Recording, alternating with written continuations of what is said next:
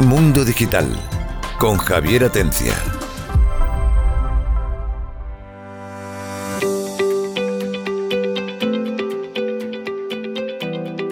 Hola, buenas tardes. Bienvenidos a Mundo Digital. Hoy el segundo programa de la semana. Les recuerdo que cada semana hacemos dos programas diferentes. Uno se emite los martes a las 7 de la tarde y otro los viernes a las 7 de la tarde. el programa anterior, el del martes, estuvimos hablando sobre el uso y el abuso de la tecnología, en concreto en el smartphone, y cómo eso también puede alterar hasta eh, físicamente, vamos a decirlo así, nuestro cerebro, ¿no? Aparte de psicológicamente. Y hoy vamos a hablar de otro tipo de cerebro, vamos a hablar de la inteligencia artificial, porque si leemos las noticias todos los días y vemos que un tipo ha ganado un premio de, de dibujo, le han soplado 300 dólares, y lo que había hecho era generarla con una aplicación y luego retocarla un poquito para que, bueno, para variar y lo ha ganado y se está generando ahí la, la pelea de que si se lo ha ganado o no se lo ha ganado, ¿no? Si vemos, por ejemplo, artículos escritos en los que, bueno, pues la intervención de la inteligencia artificial es muy alta, o vemos música que está hecha con inteligencia artificial, o aplicaciones que ya le dices lo que quieres que te genere y te lo genera, u otras que te convierten un, burro en una, una, cebra y una cebra en un burro, o te pueden hacer de un dibujo eh, un Van Gogh con el propio estilo de Van Gogh o de Monet. Bueno, pues con todas estas cosas eh, realmente mm, creo que hay un tema bastante importante aquí. Primero, el descubrir un poco cómo funciona esto, ¿no? Y segundo, eh, diferenciar entre si eso es inteligencia artificial en todos los casos o simplemente es un proceso, porque puede parecer inteligente, a lo mejor no lo es tanto, no lo sé. Como son muchos temas eh, de los que vamos a hablar dentro de este campo, pues lógicamente tiramos de siempre. Francis Villatoro, doctor en matemáticas, físico, ingeniero, además las clases de inteligencia artificial, me parece, ¿no?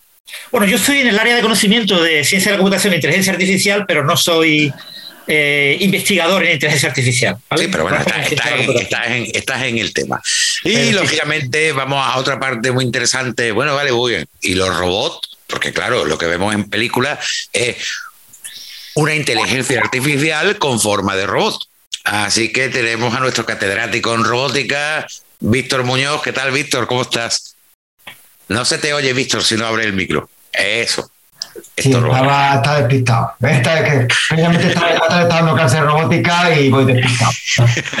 bueno, lo tuyo es el mundo de, los robots y lógicamente las películas, como he dicho hace un momentito, es muy típico ver el robot inteligente. ¿Algún sí, ahí hay una connotación más un programa que es que el robot interacciona con el mundo real. Entonces hace falta a la inteligencia que tenga otros matices ¿no? para que se pueda eh, utilizar como un robot.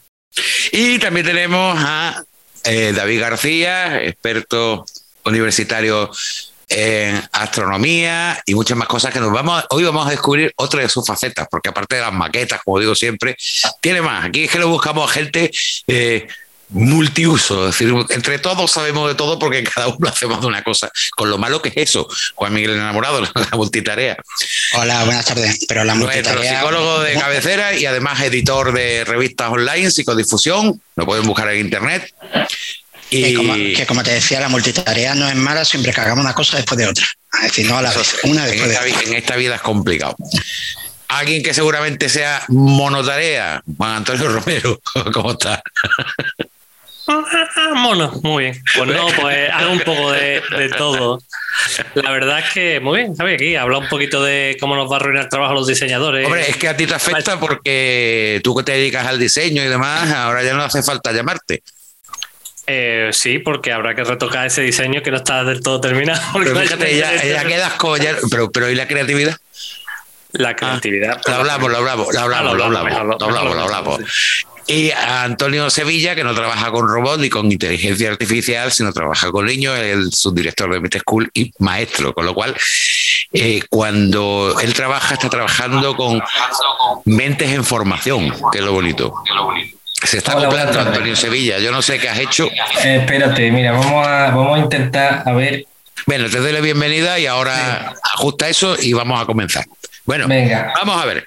Yo primero me gustaría, eh, y esto creo que sale mejor el programa en plan tertulia, porque soltar un rollo aquí de inteligencia artificial y quedarnos tan pancho, pues no vamos a llegar a nada. Vamos a lo que realmente siente el usuario, la, persona que de a pie, que está leyendo la noticia y está viendo que eh, uno está diciendo, le he dicho que me genere un campo con una cebolla dentro de una jarra de agua y va la inteligencia artificial, blow, y se lo hace. O mm, quiero escribir un artículo de, sobre esto, sobre esto, le da POC y te lo hace. O quiero hacer una música que dé miedo, que no sé, y te la hace. Vamos a ver. Yo lo primero que quería preguntar es, basándome en que hace muchísimos años decían que el futuro, la inteligencia artificial iba a ser la bomba, no sé qué, y luego vino una época en la que se decía, la inteligencia artificial va más lenta de lo que se esperaba, y ahora de buena primera explosiona. Eso es porque a todo le ponemos ya la etiqueta de inteligencia artificial, aunque sea un procedimiento. ¿O realmente hay aplicaciones de estas que vemos en la prensa que son de verdad inteligencia artificial? Lanzo la pregunta en primer lugar a cualquiera de los dos eh, expertos en el tema que tenemos, como es Víctor y como es Francis Villatoro. Sí, aquí el problema fundamental que tenemos es eh, qué es la inteligencia artificial. ¿no? Y en el campo de la inteligencia artificial, mis colegas, mis compañeros de departamento que trabajan en inteligencia artificial, definen inteligencia artificial es lo que nosotros hacemos. Es decir, inteligencia artificial es lo que hacen los ingenieros especializados en inteligencia artificial que trabajan o investigan en inteligencia artificial. ¿vale? O sea, esa idea intuitiva de que todo el mundo sabemos lo que es la inteligencia, nuestra propia inteligencia, porque todos somos inteligentes, somos muy inteligentes. Esa idea intuitiva que tenemos de inteligencia no es lo que eh, un experto en inteligencia artificial llama inteligencia artificial. La inteligencia artificial hace 50 años era una cosa completamente diferente a hace 30 años, completamente diferente a hace 10 años. Es decir, ha ido modificándose conforme se han ido cambiando las modas, las tecnologías, las técnicas. Entonces nosotros mm, cuando alguien nos dice, eh, es que vosotros, las inteligencias artificiales no son inteligentes. No, perdona, no, perdona. Es que nadie nunca ha dicho que las inteligencias artificiales sean inteligentes. Es que las inteligencias artificiales no tienen conciencia, no tienen creatividad. Es que nadie ha dicho que las inteligencias artificiales tengan que tener conciencia o creatividad. ¿vale? Las inteligencias artificiales tienen su inteligencia, su creatividad y su conciencia cuando las programamos para que tengan emulaciones eh, algo parecido a una conciencia. Es decir, nunca estamos comparando las inteligencias artificiales con los humanos. Por eso las inteligencias artificiales son superhumanas. Es decir, las inteligencias artificiales en una aplicación nicho, una aplicación concreta, superan la capacidad de un humano. Cuando una inteligencia artificial tú le dices, dibújame eh, a Javier eh, delante de un micrófono y, con una rosa en una oreja y un clavel en la otra. Y la inteligencia va y te lo dibuja. Qué bonito, ¿eh? El ejemplo. Y te lo dibuja en unos segundos. No, me lo imagino, Francis. Estoy de acuerdo un poco con Javier. ¿Por qué el mundo de la inteligencia artificial? Porque se ha abaratado mucho el hardware y una potencia que hay ahora la tenemos antes eh, hace 5 o 10 años muy alto coste, ahora muy bajo coste y mucha potencia. Eh, las tarjetas gráficas se permiten hacer cosas. También creo que la inteligencia artificial de acuerdo con Francis, pero también con Javier, se está poniendo etiqueta a muchas cosas, ¿no? Eh, por ejemplo, en la estancia que estoy en Nápoles, hay una parte que tú mezclas álgebra con estadística y sale análisis multivariante y eso lo han puesto Machine Learning. O sea, eh, al final, bajo este paraguas hay, cuando tú programabas un algoritmo, el algoritmo hacía lo que tú querías, ¿no? Deterministamente, ¿no? Y con inteligencia artificial se habla de todos aquellos procesos o algoritmos que necesitan una fase de aprendizaje o durante el proceso, digamos, van mejorando eh, sus prestaciones. Sus prestaciones puede ser a nivel de que lo hagan, mm, lo hagan cada vez mejor, que sería casi todos los procesos, y también se habla de cambio de comportamiento y ya se habla de cognición. Cuando, por ejemplo, un robot no solo coge un vaso cada vez mejor, no imitando un humano, sino que decide otra forma de coger el vaso abrir una puerta, ya se habla de cambio de comportamiento y habla de cognición, con lo cual, digamos, es una etiqueta que agrupa muchas cosas y como dice Francis, lo, lo que estudian inteligencia artificial son los que hacen inteligencia artificial, son parámetros distintos a los humanos y son procesos que se caracterizan porque tienen una fase previa de aprendizaje que puede ser supervisada por un humano o no, y después evolucionan de cierta manera, que puede ser pues cambiando ciertos parámetros de su comportamiento para que haga mejor una tarea o cambiando radicalmente su comportamiento. y una cosa importante, estos software, por ejemplo, que nos permiten eh, hacer imágenes a partir de frases, no entienden absolutamente nada de la frase. Si tú coges, por ejemplo, una frase de un poeta famoso que significa exactamente lo mismo para cualquier persona eh, que la escuche, que diga, pues esta frase obviamente significa, pues yo qué sé, eh, eh, la vida son como los ríos que van al, mar y, verde, te quiero verde. Y, o sea, yo perdone los oyentes que se van mucho de humanidades y de poesía, yo no sé mucho de poesía. Y Menos mal, ya lo hemos pillado algo, ¿no, Juan Miguel? cuando, dicen, no sé mucho, es que a lo mejor lo sabe. No sabe mucho a, nivel del, mismo. él bueno, eh, eh, tú coges una frase que signifique lo mismo, cambiando ciertas palabras, y la imagen que te sale es completamente diferente. ¿eh? Y tú dices, pero si las frases significan lo mismo, ¿cómo es posible que la máquina? De hecho, una de las cosas que tienen que aprender los creativos, como Juan Antonio, ahora no me equivoco del nombre, Juan Antonio es diseñador. Entonces, los diseñadores acabarán usando estas herramientas, estos software para generar imágenes. ¿Para qué servirán a un diseñador? Para darles ideas, le darán ideas, le dan ideas sobre cómo enfocar ciertas cosas. Exactamente. Eh, tú como diseñador aportarás tu marca personal y tu manera personal de hacer las cosas, eh, pero eh, puede que mm, ante un problema determinado te guste tener ideas y la máquina te genere ideas. bueno, pues lo que tienen que aprender los diseñadores es cómo escribir la frase correcta con las palabras correctas para que salga la imagen que ellos quieren que salga. y van a cobrar lo mismo por eso? Hombre, pues seguramente sí, porque tú no y tú no sabes cómo lo hacen.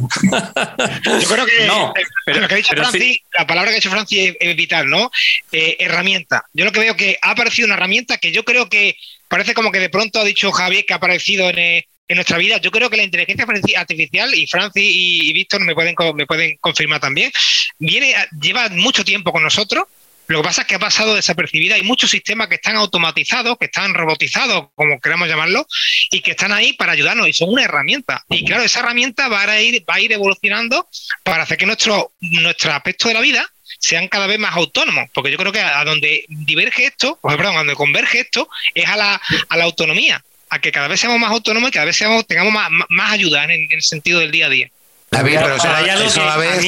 A, David, perdona, que le iba a preguntar una cosa. Ah. Digo que eso que está diciendo David, eh, bueno, a la vez eso genera cierto miedo porque esa autonomía también se puede eh, asociar a ya no hacemos falta para ciertas labores. por ejemplo, también existen sistemas eh, robóticos inteligentes pasivos, como puede ser un sistema de, lo que tienen los coches de hoy en día, ¿no? La, la frenada automática que tienen esta, que tienen, que tienen instalada en muchos coches. Esos son sistemas de seguridad que suplen a que una falta de reflejos que tiene el humano y hace que, esa, que ese accidente no se produzca. Entonces la robótica está ahí y, ya está funcionando. Te iba, a hacer una pregunta. Eh, a ver, tú eres militar ahora mismo en excedencia. Efectivamente. Y conoces también, es que ve, como cada uno aquí hace muchas cosas, lo que yo quería decir al principio. Ya tenemos un militar también para cuando nos metemos bélicos. ¿Cómo está la inteligencia artificial dentro de, del ejército, de los militares, del mundo militar. A ver, yo soy, pues soy militar, conozco cómo funciona el ejército del aire, donde estuve trabajando, y también conozco algo de funcionamiento de la OTAN. Entonces, voy a referirme un poco al, ejemplo del coche. Hay muchos sistemas porque cuando hay una, posible, una posible guerra, lo primero que se atacan son las comunicaciones.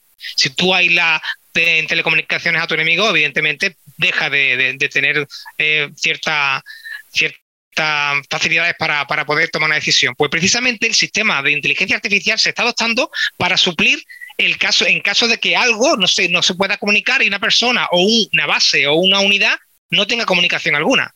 Y el sistema actúa inteligentemente según unos patrones que se le han establecido para actuar como una persona. da, un poco de, da, un poco, da un poco de pánico, ¿no? Eh, ya podemos recordar películas, ¿no? En que la inteligencia artificial, como ¿cómo era? Juego de guerra. Ese era demasiado listo ya. esa, serpiente, pues no se descabece. Si tú, si el enemigo piensa que esa serpiente sigue teniendo cabeza, sigue teniendo capacidad de actuación, el enemigo piensa de otra manera. Entonces, si hay una inteligencia artificial que suple una decisión vital en un momento dado, estamos salvando vidas, estamos salvando, estamos quizá preveniendo un ataque. Eh, Juan Antonio, te he cortado antes, adelante. No, bueno, yo lo que quería decir, aparte de que la inteligencia artificial está haciendo cosas como cambiar el mundo del cine, eh, con poner actores que no existen existiendo, eh, lograr que, que, conversaciones telefónicas entiendan el estado de ánimo de una persona, no una inteligencia artificial, hacer que los diseñadores ganemos, mm, ganemos no, tengamos una herramienta nueva, porque decían, yo me acuerdo de unos años que decían, los diseñadores siempre van a tener trabajo, porque la inteligencia artificial, eso no hace mucho, la inteligencia artificial nunca va a poder tener creatividad. Y yo veo lo que hace ahora mismo una aplicación en el móvil que me acabo de descargar y hace cosas mejores que yo. ¿Entiendes? lo que te quiero decir, que dices tú, no puede ser. Pero también cuando te digo una cosa, dice, no, esto va lento. Digo, lento, que leche. Si esta aplicación ha salido una y yo o o la inteligencia artificial tiene muchos amigos porque es que han salido 18.000 aplicaciones. es que no sé cómo es posible que de un día para otro salga una aplicación que hace una maravilla y el día siguiente parece que, han salido 18 que hacen exactamente lo mismo. Hay algo que a mí no me cuadra. Es que yo creo que ahí nos podría ayudar también eh, nuestros compañeros expertos, por ejemplo, porque hay un, proyecto que se llama Cycle Gun, que de lo que trata en definitiva es de coger dos imágenes y de alguna forma eh, emparejarlas, ¿no? Y de eso, pues, por ejemplo, como he dicho antes, coger una cebra y en un caballo, o coger un caballo y convertirlo en una cebra. Pero eso da lugar también a otros muchos eh, aplicaciones que hacen cosas diferentes. Por ejemplo, lo que he dicho antes también, coger una pintura, cualquiera, de cualquier pintor normal o de ti mismo y convertirla en una pintura a un estilo total de Monet, por poner un ejemplo. Otras, por ejemplo, convierten caras normales en caras de muñeca, otras te pasan fotos de color a blanco y negro. Quiero decir que al final es, vamos a llamarlo así, una misma tecnología, pero que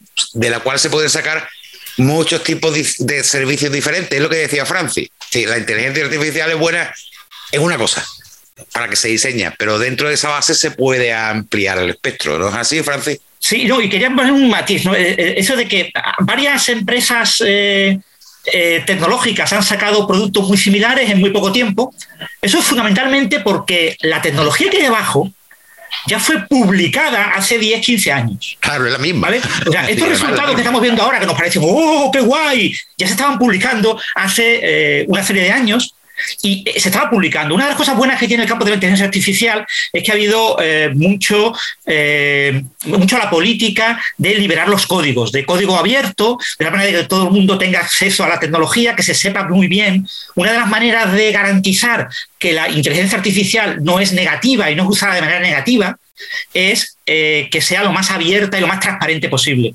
Y eso se tiene muy en cuenta por todos los expertos en inteligencia artificial. De hecho, hay conferencias anuales sobre la importancia de la transparencia en el campo de la inteligencia artificial para garantizar, por ejemplo, el tema, los temas éticos, los temas de que no se entrenen eh, con sesgos a las, a las inteligencias artificiales, eso que hemos visto siempre de que reconocen más fácilmente la cara de un caucásico blanco que de un asiático o de un africano, eh, pues eso es una cosa que se trata de corregir. Entonces, eh, eh, gracias a que ha habido una enorme apertura en cuanto a la investigación en el campo, pues cuando una técnica que cuando se publica a nivel de investigación solo la pueden hacer muy poquita gente porque tiene una tecnología, unos ordenadores muy potentes, cuando avanza la tecnología de ordenadores y esa aplicación la puede ejecutar prácticamente eh, cualquier grupo de, investigación o cualquier grupo de I+D en una empresa, pues resulta que de repente aparece esa tecnología FU, como si fueran Zetas. Aparece rapidísimo en el mercado con diferentes software. Por supuesto, todos aparecen en versión beta y, la interacción con el usuario es muy importante para mejorarlos, etcétera, y avanzan muy rápido. Y en un año o dos años, pues todo el mundo tiene acceso a esas aplicaciones en una app en su móvil. Pero eso ha sido gracias a que la tecnología ya se publicó en revistas científicas y se investigó a nivel de, investigación muchos años antes. Yo quería apuntar una cosa, Francia, verdad, ahora eh, nosotros nos mandan a corregir artículos. Antes cuando corregía artículos de inteligencia artificial, pongamos redes neuronales, la gente se montaba su red neuronal.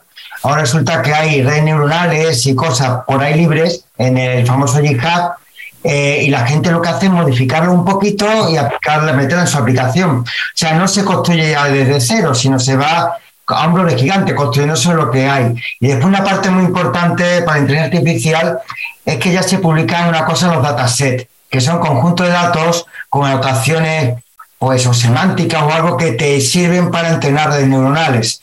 Entonces, pues muchos artículos pues te dice utilizar estos datasets, esta red neuronal modificada y échate poquito más.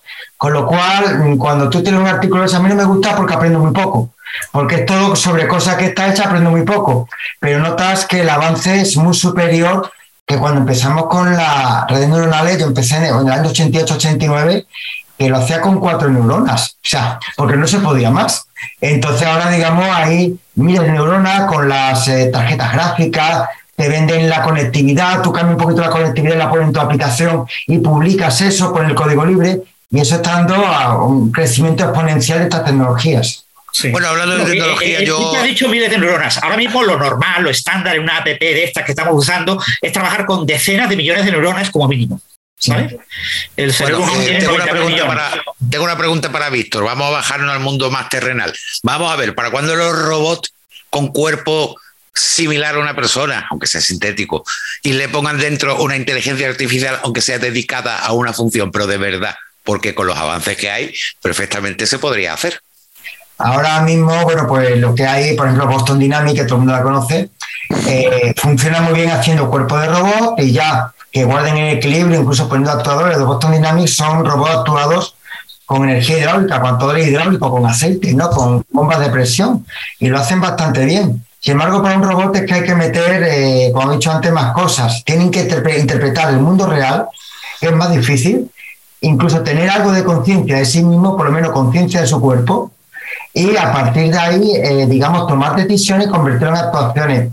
Con lo cual, digamos que el problema es más complejo porque interpretar el mundo, el mundo real, interpretar datos, hacer, eh, eh, cambiar una pintura, dibujar, pues mm, se puede hacer, pero digamos, interpretar el mundo real y que te equivoques una sombra con un boquete o que no veas una escalera por un reflejo, es un problema, ¿no? O incluso los coches te conducen solo que una persona, pues una persona puede llevar un paraguas, pues una gabardina y son formas distintas.